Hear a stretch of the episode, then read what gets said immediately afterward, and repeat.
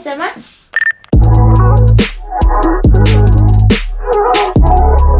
没你的事，没我的事。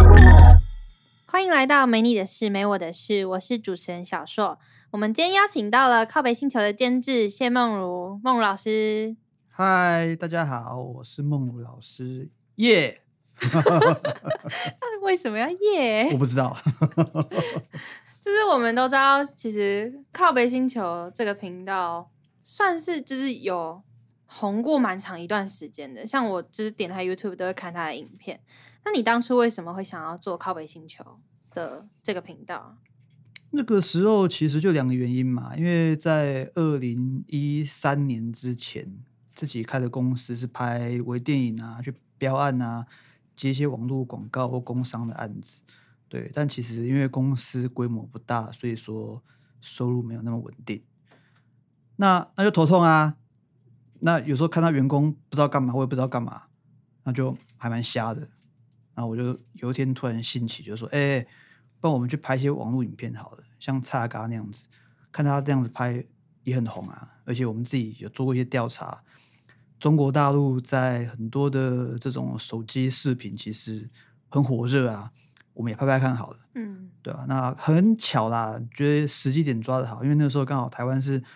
手机三 G 网络转四 G 网络的那个时间点，所以我们刚好搭到那个热潮，等于是说 YouTube 上面、其他的平台上面，呃，需要这些影音内容的时候，那刚好我们有办法产出，所以就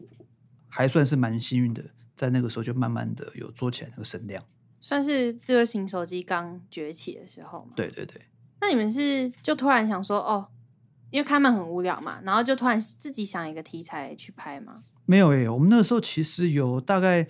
就看了，包含了自己想，然后看了呃大陆或者说是其他国家的不同的题材。我记得那时候我们想二十个主题，所以是有认真在去思考这些主题，然后就有有有有有开始拍。有那时候我们在我们找我们的导演、制作人，还有我们的其他同事，那时候在会议室大概花了大开了大概应该十次会议应该有，就把二十个题材慢慢收敛，最后剩两个题材。然后后来这两个题材，就大家就想说，怎么会是这两个题材？就是星座跟爱情，嗯，就觉得说，呃，这是你们最红的，就是都会拍这些东西啊。对，但那时候当下觉得蛮瞎的，就是说啊，怎么开了这么多次会议，结果最后是这么这么这么普通、这么常见的题平凡的呃对对对。那但既然想说，好吧，那那那那既然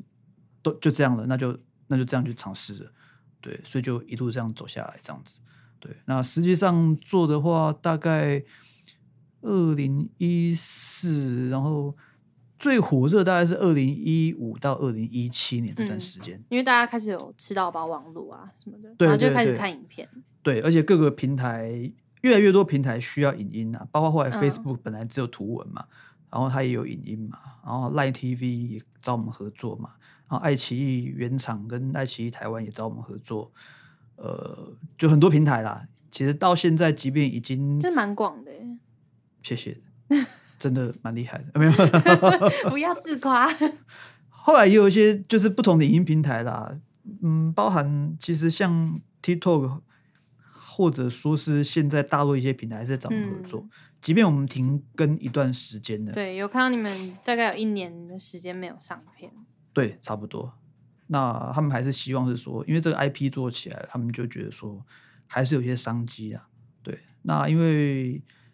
我们并没有解散，只是停止更新，所以边走边看吧，再看看之后的发展。但是为什么想要嗯就是停止更新？哦，我想两个最重要的原因，一个是在于是，呃，我们在因为社群平台经常改变演算法嘛，那其实 YouTube 它在差不多二零一八年开始陆续更改了蛮多次的演算嗯法，，到现在都还有在改。没错，没错，它上大概上个月吧，才又跟上个礼拜还是上个月，大家又又做了一些演算法，有甚至是公开公布说，把流量给一些比较小的频道，一万人订阅的以内的频道。对，对，所以说其实对于一些老频道来讲是相对来讲是比较吃亏的。哦那另外一方面来讲，其实我们的题材，呃，在现在来讲已经不是主流，很明显的哦，就是说你短片来讲，它的从编导、拍、剪、演，它的一个制作流程、制作成本，并不适合现在的主流。嗯，对，那如果你要再走出一条新的路的话，我觉得，要么你大破大立重新再来，要么你可以另外一个选择，就是坚持你继续想做的。对，那我们的团队其实是比较呃，有点做的比较疲倦一点，大家都希望可以休息啊。那我觉嗯得那就不要勉强做了，因为其实跟我们同期的或者是我们一些前辈，绝大部分都有遇到类似的问题。那有的人选择了解散休息，有的人选择了停更或单飞不解散。那我觉得这这就是一个常态，没有对或错，也没有好或坏。那我们那我们的选择就是边走边看这样子。所以你们现在其实团队都还在，那目前是在做什么？就是如果没有发影片的话，OK，呃，我们团队大概分成两个，一个当然是算是呃目前的哦，就就是说呃表演方面的，哦，另嗯外一个话就是算是比如说编剧或技术层面幕后的，对，呃，目前的团队来讲的话，呃，有有几位他们现在是其实还是在做表演的工作。哦，只是说可能有在跟其他经纪公司合作，或者是签约或者配合。对，那幕后团队的话，呃，有在跟我做其他的呃事业，一样跟新媒体有关的，或者说拍片有关的，对，或者说是呃我自己公司的其他事业这样子。对，还是有钱赚就对了。就还是有在想要把靠北星球做起来，但是就是大家现在各自在努力这样。对啊，对啊，因为毕竟一个频道做起来，就把它把它丢在那，当然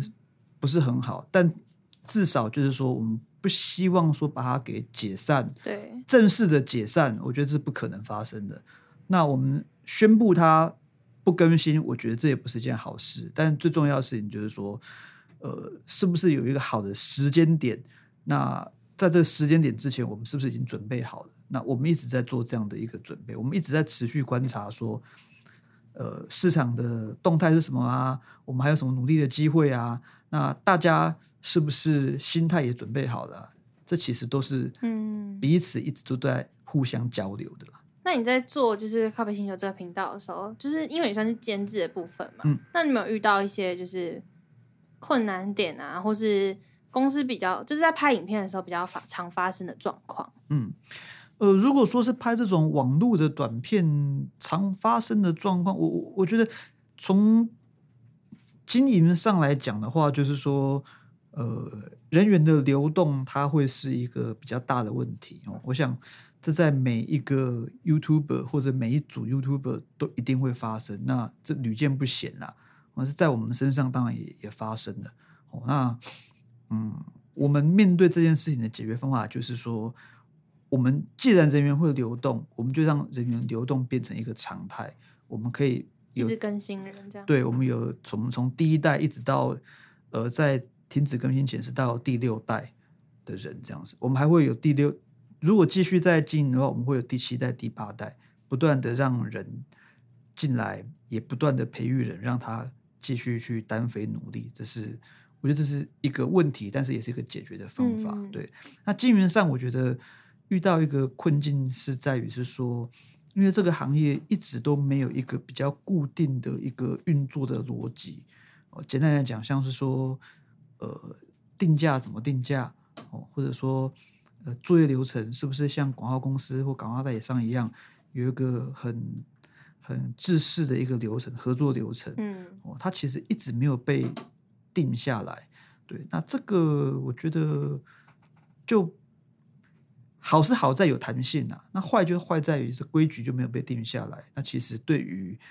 我们的客户来讲，我们的业主来讲，对于我们这个制作方来讲，我们网红来讲，其实双方都没有一个依照的准则，对那就没有准则就难做事，其实就这么简单这样子。他们就想说，哎、怎么你们开价都可以开成就是对对对，价格很不不一样？没错，没错，特别是特别是没本来就没有一个固定的标准，然后呃，有些市场行情它又是一直都是浮动的，对，所以光是在讨论价格这个部分，其实就会花很多的时间，更不用说嗯后续的制作流程。对嗯，那我们之前我们有讲到说，嗯，你是剪纸嘛？然后你之前有在就是其他地方担任导演的部分，呃，对，在做新媒体的影片之嗯前，对，那你有没有想过，就是把自己的故事拍成电影，就是当自己当导演啊，然后自编自导这样子？嗯，因为自己是本科系出来的啊，所以当然有一个电影梦。那这个电影梦从来都没有断过啊。哦，那我我当然很希望说有一个机会能够当导演，然后拍摄出一个很棒的故事，然后让很多人呃看了自己的故事，而不是只是拍完然后就就就结束了这样子。嗯对。那至于说会不会是就题材是什么，是不是自己的故事，我觉得倒是其次啊。哦，那不过你刚刚提到一个重点，因为我觉得太阳底下没有新鲜事，现在要找到原创的电影剧本是非常的不容易。但有个东西，它一定会是原创的，就是自己的故事。对哦我们自己的人生经验就是最独特的。哦，那所以说，假设说有一天有一个机会，真的有有人愿意说一起来合作，或者说投资，让我来拍电影的话，我觉得，嗯，拿自己的故事当题材，或者说是延伸，或者说融入，放到电影里面，我觉得很有可能。那我也相信它会变很精彩。就我们刚刚有讲到导演这件事嘛，那你有没有在就是刚开始当导演的时候，呃，像可能会有就是收入不稳啊，或是可能接不到 case 之类的事情，那你有没有遇过？就是就是你有没有经历过这种时期？哦，那一定有啊，那一定有啊。那呃，我觉得，但实际上这件事情真正发生是在呃自己创业的时候，因为自己在当导演的时候，那个时候呃初期其实还是会在别的公司，或者说有一群好伙伴一起合作，嗯，对。但当自己独立出来要接案子、开工作室、开公司的时候，那个时候才会真正遇到说，哦，原来钱那么难赚，案子那么难找，要有稳定的收入那么困难，这样子。对，那很非常非常难熬了。对，那时候的案子来源都是什么啊？是自己去找吗？还是会有人来找你们？OK，其实在这个行业来讲，就是你要主动开发是一件很困难的事情。嗯因为你今天去跟别人讲说呃我在做影音相关的制作，然后你可以放心交给我。第一个就是他为什么要放心交给你？他根本不认识你。那第二个是他也不见得有这样的需求，也许有预算，但不见得有有这个需求在影音上面。哦，所以说大部分都是自来客，就是说呃别人推荐的，或者在网站上面，或者说看过你的作品，搜寻到这样，对对对，所以说我们很多人都会喜欢把自己的作品放到平台上面，不管任何平台，然后呃注明说呃里面制作人员有谁，然后争取说下一个案子的机会。对，那过去那段时间，呃，慢慢慢慢撑过来也是这样，就尽可能的从小案子开始做，累积作品，那把自己的知名度打开来。像之前有个呃，以前比较常拍的是跟教育相关的作品，对，从那个时候知名度才开始打开来，然后有一些去标案的话，开始有一些部门的人会发现到说，哦，原来某某作品是你拍的，哦，那那可能对你的印象会比较好，然后在某些对某些地方会会加分，那案子会比较好拿，嗯，对，那甚至于是说会有企业跟做教育的相关的一些国际型的一些企业，他看到说，诶，这个是不是你你你拍的？因为上面有看到联络资讯，对他要跟你开始很快就跟你询价，问你的档期，然后跟你说，我就要做一样的，但是我要我要做的就是比他更好。嗯企业都会互相参考，然后就找一样的公司这样。对对对，而且他们很容易比较，他就是说我就是要做的比他好，那你直接告诉我。当然，大部分的大部分企业是能省则省，但是一、嗯一旦遇到他们想要比较的时候，他就会就是跟你说，我我就是我就是以这个为模板，然后做的比他好。嗯，对，所以说撑过那段时间是一定要的。那累积作品是我觉得是最好的解决方式啊。那你在拍片的途中，就是有没有遇到一些嗯，民间的小禁忌，太多了玄。学类的那种，或是就是不管是玄学也好，或是、呃科科学类的，OK，都都可以。科学类的倒是没有了，嗯玄学类的倒是太多了。我自己遇到的几个，大概就是说印象很深刻，就第一次遇到，就是说去拍东西，然后拍几个镜头，其中后中间要拍一个是拍一个类似玩偶木偶的一个画面，那实际上跟摄影师去拍，诶，怎么拍都拍不起来，要么拍到一半画面变暗，那是恐怖片吗？还是？No no no no no，no 那只是一个，呃，那个算是算是剧情片吗？算是剧情片，算剧情片。那就拍到一半，后来就就画面就暗掉了，或者说拍到一半，你以为是光圈有问题，但是看检查没问题啊。他拍到一半就暗掉，后来是拍一半就关机，后来是只要拍到那个画面，机器就就就就就就就闪掉，就是、嗯就就是闪一些奇怪的一些一一些一些奇怪的一些一些画面一些画面，对，那就就觉得就觉得不知道该怎么办这样子，那再做一些测试，就是说 OK，不然的话我就先拍别的吗？先拍别的，对，那先拍别的呢，诶，又好了，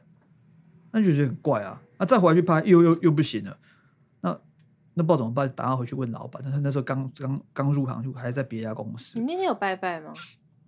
就是没有拜，就是没有拜。老板就笑笑的啊，他就说好啦，那那先今天先这样啦，那个那个改改天下次拍在一起把它拍掉。对，那老板回去问老板就发生什么事情，老板就笑笑就说啊，反正你以后就知道了，以后该做的事情，有些时候不要那么 T K 啊，哦，就是该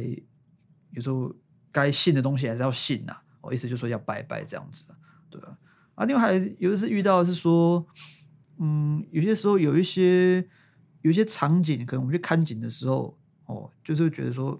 压迫感很重，或者说是好像有人警告你不要去那边。哦会不会这几遍鬼故事啊？这集本来就是鬼故事。像去废去的废弃的军营啊，这我们都会先经过申请啊，包括嗯看景、废去的军营啊，或者说是一些呃大楼，你们会去先上网 Google 说有嗯没有发生什么事吗？还是没有？大部分都大部分的状况都会有，但嗯但我觉得会不会遇到，那真的很难讲啊。嗯，那不知道为什么你就会觉得压迫感很大，或者说你到那个地方就好像你很想进去，但是你又不想进去，好像有叫你不要进去那种感觉。但像现，但是就是人的职业病，就是你来都来了，不进去看一下真的很可惜，不进去拍一下真的很可惜，搞不好看景都是几个人啊？我们看景哦，对呃，第一次看景大概一到两个人嘛，啊，第二次看景大概二到四个人嘛，嗯，那、最后一次看景的话，也差不多四个人上下这样子，对啊，那不管是第几次看景，去看景的话，我通常是第二次看景，一定会在啊。去看景的时候就觉得是说，就怪怪，有些时候会进去之后就觉得说，好像有人在，就觉得头很痛，好像是有人在掐着你，或掐着你的脖子那种感觉。哦，这都是真实发生，就掐着你的脖子，从后面掐着你的脖子，就觉得是说你是有感受到的吗？感受到，感受到，就是打开那个废弃军营的某一个寝室，然后很暗，然后你就觉得哦，这个空气好差哦，然后想要打开灯，哎，灯没灯不能开，哦，灯然后不行，那算，那手机开手电筒这样进去拍照一下啊，你有拍照吗？还是没有？呃有录影，有录影，嗯有录影，就是一只手机开手电筒，另外一只手机录影，然后另外一个伙伴不敢进去。我想说，我都来都来了，然后进去之后拍了一半，就觉得说后面很明显就有人一定在掐着我的脖子这样子。那我想说，呃，怎怎么办？我我我我那那就赶快把它拍完，赶快走掉好了。然后走掉之后就回去不舒服一两天这样子。你有去庙里就是处理吗？处理是一定要的、啊，那那么遇到那么可怕的事情，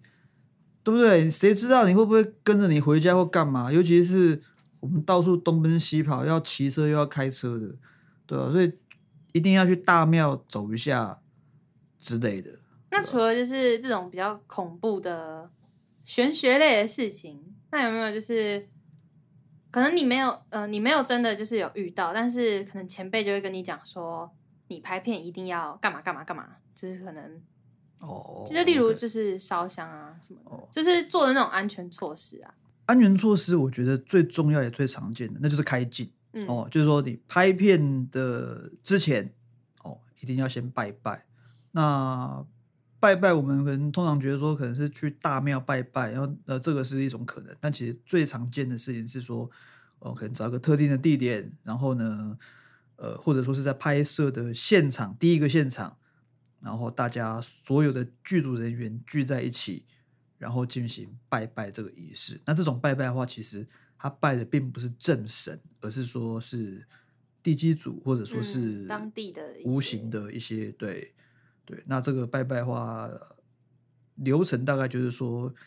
导演或者是制片，或者说负责的头监制等等，他就是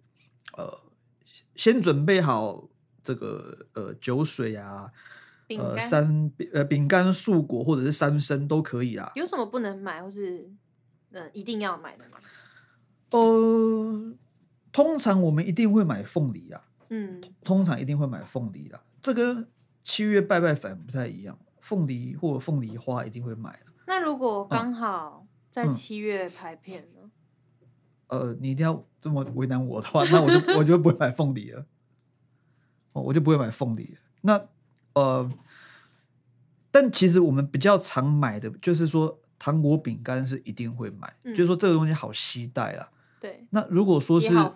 没错，没错，对。那当然，有些人可能不拿香的，或者说拜拜过的东西不吃，我们也尊重。但是说要让这件事情比较单纯化的话，那就是买一些拜完之后好期待、好发、好好拿、好吃的东西。嗯哦，啊，拜拜的重点就是在于是说，开进拜拜的重点就在于是说，带的人讲话的人就说，哦，我们今天是某某片的某某剧组，哦，今天来到什么地方来拍摄，那希望说四方的这个呃地基组好兄弟能够多帮忙，还有打扰之处呃敬请见谅，哦，然后再往依顺时钟方向往四方那个各拜三拜这样子。哦，那重点在于不要讲自己的名字，这个是重点。剧组讲剧组对，哦，因不为能讲到自己的名字，不能讲，不能讲，因为你拜的不是正神。你说拜是正神的哦话，你还可以讲你可以讲，你名字要讲，你家呃里住址。对出生年月日要讲，但你今天拜不是正神，不是在庙里面拜，你就千万不要讲。对，嗯那有些比较，我们曾经遇过说，有一些去看景的时候，有一些呃师傅，他可能经验比较丰富的，他说这个地方出过什么事情，所以呃他会特别在意。所谓在意，就是说，哎，你们要小心一点哦。或者比较夸张的，他会说这我不拍，那我们就会跟他讲说，那这个地方我们会特别的多开进一次，哦，让他比较安心一点。哦甚至有人跟他讲说，那我们这个地方开镜，我们会特别隆重，为了这里特别隆重再开镜一次，这样 O 不 OK？哦，让这种资深的师傅会比较安心一点。所以你们拍可能有涉猎到那种比较有争议的场景的话，都会嗯先特别去找师傅问吗？还是我要讲师傅，大概是指的是说摄影或灯光之之类的，灯光师、摄影师，我以为是那种道士的。没有没有没有没有没有没有。通常灯光师、摄影师，因为他们拍摄的东西其实很多，他们拍接触到的场景也多，所以他们大概都知道是说这里发生过什么事，或者说别说什么事啊，就说这里该怎么拍，然后这里呃该怎么样去运作会比较了解。所以相对的，这个环境他们遇过什么事情，他们听说过什么事情，通常会比我们更了解。嗯，对。那你在拍摄，因为像这样开镜了之后嘛，那紧接就是要开始拍摄啊。对。那有没有遇到就是工作人员就是有突发状况？突发状况哦，嗯，我自己当导演的话，比较常遇到的大概就是两种嘛，一个就是说，呃，演员的配合度，我觉得有些时候会比较让人意外啦，嗯就是可能开拍前都已都沟通蛮顺利，但实际上开拍的时候，配合度突然变很低，哦，那也是因为我真的不太知道原因。哦，但是会会从一些小地方观察，比如说，哎，我们开拍前的读本会议明明就有讲很多东西，啊，我们所有的人员在脚本上、剧本上面都注明了很多的注意事项，嗯，哎，怎么演员的是空白的？哦，或者说是没做功课的，没做功课，这最严重。我代表那读本的时候有专心读吗？看起来是有啊，然后一一个笔记都没有做，对，嗯，那这个就完蛋了。基本上你一看到这个东西，你就知道完蛋了。这个戏大概就要把它拍得好，就要很用力，很用力。哦，那另外一个状况就是说，更夸张，演员也有遇过的，那就是他会偷偷的跑去跟制片讲说：“哎、你帮我多有没有多的脚本？我忘了带。”那这个就代表说，其实你这他根本就没有有在用心对这一部对对对剧，对。那这种其实有这种状况的话，制片一定会来提醒我们。嗯，就是说，诶，导演那个演员的状况可能要要多注意一下留意一下，并不嗯是打打小报告，因为大家都希望这部片会好啊。对，而且不要 delay，没错，没错，多拍一天就是成本，没错，不要多多拍一天，多拍一个小时那就多花钱嗯啊，对吧？所以说，工作人员我倒觉得，在我自己当导演的时候，常发生的是演员的状况，嗯。对吧？那有遇过就是，就是今天这个演员配合度都很好，然后笔记都有做，但就是演不出来呢。有些时候演员的状况或多或少会有呃所谓卡关的状况，嗯就是某一段戏、某一段台词，它就是关键那几句突然之间会卡住，很常发生啊。哦，那这时候其实大家都很辛苦，就会陷入到那个情情境，就是说啊，又要到那一句，呃，O 不 OK，会不会过？过了吗？然后过了之后又要等我们讲说，等导演组导演讲说，等我讲说，哎、这样 OK 吗？可以过吗？哦，那呃，以我自己来讲的话，我还是会让演员多去尝试，但是必要的时候，我也会跟摄影师讨论一下，就是说我们有没有可能在分镜上做一点调整，哦，就是用分镜来帮助演员。嗯我们先稍微改一下分镜，让演员可以用分段的方式。虽然这不是，虽然这不是最好的方式，但是如果再继续拖下去，其实会影响到是整体剧组。我觉得这个不太好。我问一下用，用稍微什么样的方式去调整一下？那事实上，如果调整完结果还不错，后续顺利的话，看看时间，还有时间的话，我们再把原本那个镜头再拍一次，效果好那就用，效果不好那没关系，至少我们还有一个第二方案可以去使用，这样子。对，看导演的属性，有些导演会很坚持啊，那、我是觉得是说总是会有替代方案的。那你们就是，如果是因为我看到就是可能幕后花絮，因为我们大多数都是看到那种嗯、呃官方拍幕后花絮啊，一嗯嗯嗯些情片段，对那可能就是会有一些哭戏，就是嗯哭不出来，或是哭过头了。OK 那你们这都是怎么去？OK OK 就是这种情绪的问题。OK，我觉得我蛮幸运的，我遇过配合的演员，基本上哭戏都还算蛮到位的。就哭的很到那个点，对，就是该哭的时候他就哭得出来。那实际上，我觉得哭戏能够表现好，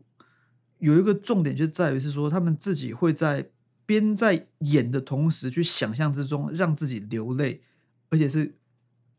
哪一种哭，哪一种流泪的那个情境、那个画面，尤其是童心，我觉得这个是最厉害的。嗯，有些小朋友他是你要他该哭的时候，我今天拍一个男主角骂你，然后你哭，那其实骂完之后你就刚好就哭出来了。那个时间点刚刚好。，对，那会不会有哭到不能自己？有，那这个状况，我觉得通常会发生在好咔咔完之后呢，让演员再去把那个情绪收回来。哦，对，所以说这件事情就比较尴尬一点，就是我们请演员要哭，那演员也做到了，但后续演员要让演员情绪收回来，说实在话，要请演员自己来处理，这就嗯变成说，自己的情绪。对，这就并不是导演组或者说是剧组的人员来来担负这个责任，还是要请演员这边来做情绪的一个控管这样子的。那你有在拍就是大尺度的那种，嗯可能就是有一些爱情片要拍床戏啊，嗯嗯，然后常常会看到说什么现场就全部撤掉，对，嗯然后剩下演员或是演员跟摄影师吗？这我我就比较不知道。对，但是要就是那在那个现场要怎么拍？如果所有工作人员都不在的话，OK，我这个情况我遇过大概两三次嗯吧。那个时候还是刚入行，好像还是助理导演的时候，是有遇过两三次。那其实呃，导演组大概我我觉得第一个还是尊重演员啦。如果说演员对他来讲，他觉得说这就是一个演出，他觉得你们在是 OK 的，那他他他他觉得这是 OK 的，那我们也尊重他，那我们就我们就留在现场，因为我们就是维持一个专业，我们用专业的角度来做专业的事情，这样嗯子、哦。那通常在这样的状况之下，其实嗯，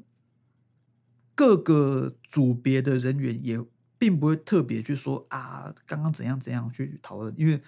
大家都是认为说这是一个工作，嗯。对。那少数应该不是说少数，就是我遇到的状况，会有一些是会要求清场的哦，他会比较是属于是经纪人在场，他想要保护演员。哦，那这个完全可以理解。哦，因为你不晓得说会不会有什么样子的意外状况发生，有人拿现场的素材去做什么样的事情，对，没没有人知道哦，所以经纪人会做到这样的责善尽这样的责任。那这时候，这是这时候的清场就很合情合理。那但导演还是会呃要求说有某几个人会在，基本上啊，导演、摄影师、灯光师一定会在，那副导演也会在。哦，那在这个现场，因为人力的编制的问题，就可能拍摄前的沟通，拍这个镜头前的沟通就比较重要一点，因为怕呃一直 NG，然后还要有人回回来调整什么、什么样的什么什么东西，对，所以拍这种戏其实要清场前的沟通是特别重要。就大家东西都要瞧好啊，然后对后对，固定好，然后就离开这样没错，啊。没错，对。那拍这个戏，据据我的就我自己的感受来说啦，我觉得其实大家都很投入，在于是说这个镜头的效果好不好，嗯而并并不会在于是说哇尺度到哪里呀、啊？哎，这样 OK 吗？会不会穿帮啊，或什么？我们现场人员不会在意这些，我们只会希望是说这个镜头是不是真的效果好，嗯有没有在时间内拍完，是不是真的有到我想要、呃、导演想要的感觉，是不是真的在整出戏当中这样子的画面是有达到最好的效果？嗯，其他我们不会多想。对，请不要用有色的眼光来看待这件事情，谢谢。那老师有没有除了在台湾以外，然后还有在其他地方也有就是协助他们拍片啊，或是会不会有跟其他地区有不一样的地方？没有啊，不是、啊，有啦，嗯，去大陆拍了几次吧，嗯有一次印象非常非常深刻，就是在片场，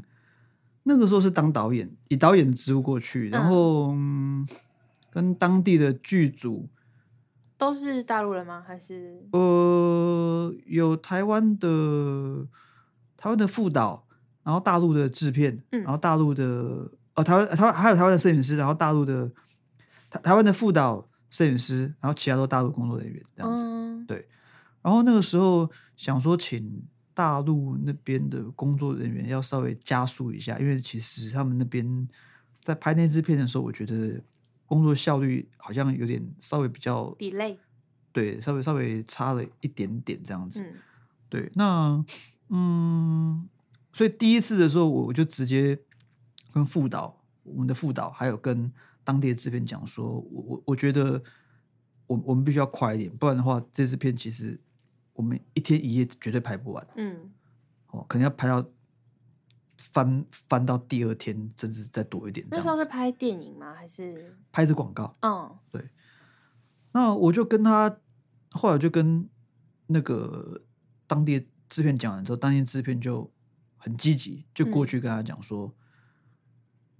我听他是沟通，然后声音蛮大的，哦，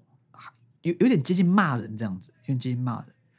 那我想说，这蛮正常的，因为台湾也是这样子啊、嗯他就回来他说没事，这就这样子，然后导演你继续拍这样。后来换到下一个镜头之后，哎，当地的那个助理又开始动作又开始有点慢，然后有点嬉闹，然后嗯，心不在焉这样。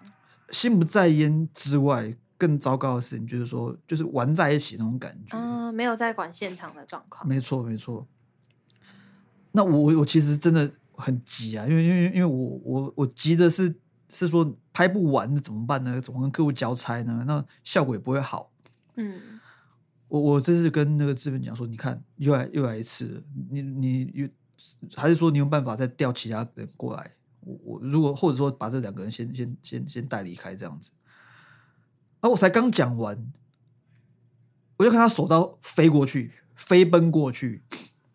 然后不知道用什么什么什么方法，就擒拿手直接就把他压制在地上这。么夸张？对对对，然后就听到那个其中一个助理就啊，那么哀嚎。我想说啊，什么状况？然后我就看到那个，我还记得那个制片长讲说，有没有问题？行不行？还有没有问题？然后大家都很安静，然后他看他慢慢一个人走过来，说：“导演，什么都好了，继续拍，我搞定了。我”想说，呃，O OK，应该是没问题的。然后大家气氛就也没有凝重，就变很安静，然后大家动作都很快，然后我我也很乖这样子，我动作也很快这样，因为我我也很怕他突然擒拿手对我这样。后来我问他说：“呃，哎，那个那个好像叫什么小林吧？说小林，你以前做什么的、啊？怎么会制片还会擒拿手？在大大陆什么制片什么都会？啊，不是啊，我以前学过几套拳法，然后也在解放军待过几年呐、所以说这个呃，这这这有些有些事情我还是还蛮了解的。呃呃啊，这样子是哦，呃，了解了解，那我就我就默默默离开了。呃，所以那次印象还蛮深刻的，嗯就是说好像台湾好像不太会有这种情况用用暴力解决这样，用武力解决 的。但是但那一次情况让我印象很深刻，就是说，呃，的确是有效。那事实上，也只有当地人才知道当地该怎么，当地的状况该怎么处理。如果带的是台湾制片，可能这件事情处理不了，可能拍个三天三夜都拍不完这样。可能根本拍不完。对，这这是让我印让我印象非常深刻的，在在海外拍片的一次、一个一个嗯经验。OK，那也谢谢老师今天来跟我们分享这么多事情。谢谢那就是在最后有没有话可以跟就是想要拍片啊，或是想要自己当 YouTuber、自己做新媒体的，就是新兴学子是这样讲，嗯，可以有、嗯有什么话可以跟他们分享？真的完全没有 要要 正面的鼓励，人才才越来越多。要讲话真的很多啦。我嗯觉得，我觉得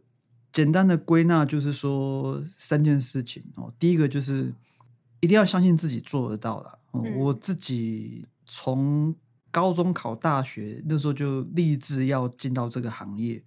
那当中呢也有曾经离开这个行业过几次，两两三次吧。哦，但最后还是回到这个行业，而且我觉得现在在这个行业当中，呃，自己过得还算不错 OK，、哦。对，所以说一定要相信自己。嗯那遇到什么困难呢？我觉得就是把它挺过去，这样子。这第一个。那第二个就是说，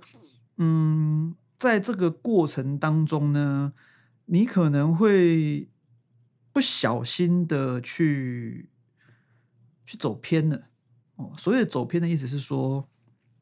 我看到有些人，尤其是在所谓的呃影像制作的这个环节上面，我我觉得台湾有一个有一个习惯，就是说大家会很善尽责任，把自己该分内该做的事情做好。但这件事情的另外一个角度叫做是呢，嗯，我们要撇清责任，就是有些事情不是我们的，我们就绝对不要碰；有些事情跟我们没有关的，我们绝对不要去扛；有些事情是你该扛的，你就要给我担起来。嗯。那这个并不是一个好的一个互助的一个状况。嗯。哦。那嗯，我觉得这长久下来，这我我自己入行差不多二十年，我觉得这件事情它没有改变哦，它没有变好也没有变坏，它就没有改变，就一直维持在这边这样。对，但但它它对于整件，它对于整个行业不会有帮助啦。嗯哦，那第三件事情也是最后一件事情，就是说，我觉得我们可以，我我们要学习的目标，一定必须要是最好的、最强的哦。因为我们讲了很久，就是说，我们邻近的国家，日本、韩国，其实都越来越厉害嗯哦。啊，我们甚至于到呃泰国，或者说是呃东南亚其他国家，他们在不同的领域上面都表现得很好。哦，当然，台湾现在呃在很多的嗯，比如说不不管是偶像剧、华剧、网剧方面，也走出自己的一条路出来了。嗯但我觉得我们这这一块好像可以更加速一点，可以脚步更大一点，可以更努力一点。哦，那当然这个并不只是我们业内人士要做的，我们还需要其他产业一起来投入。嗯那在这件事情呢，跟我们想要加入的新兴学子有什么关系呢？就是如果你对这个产业有信心、有希望想投入的话，那你就要把这个渲染力放出去，让更多其他产业、你的朋友、你的亲呃、你的亲戚、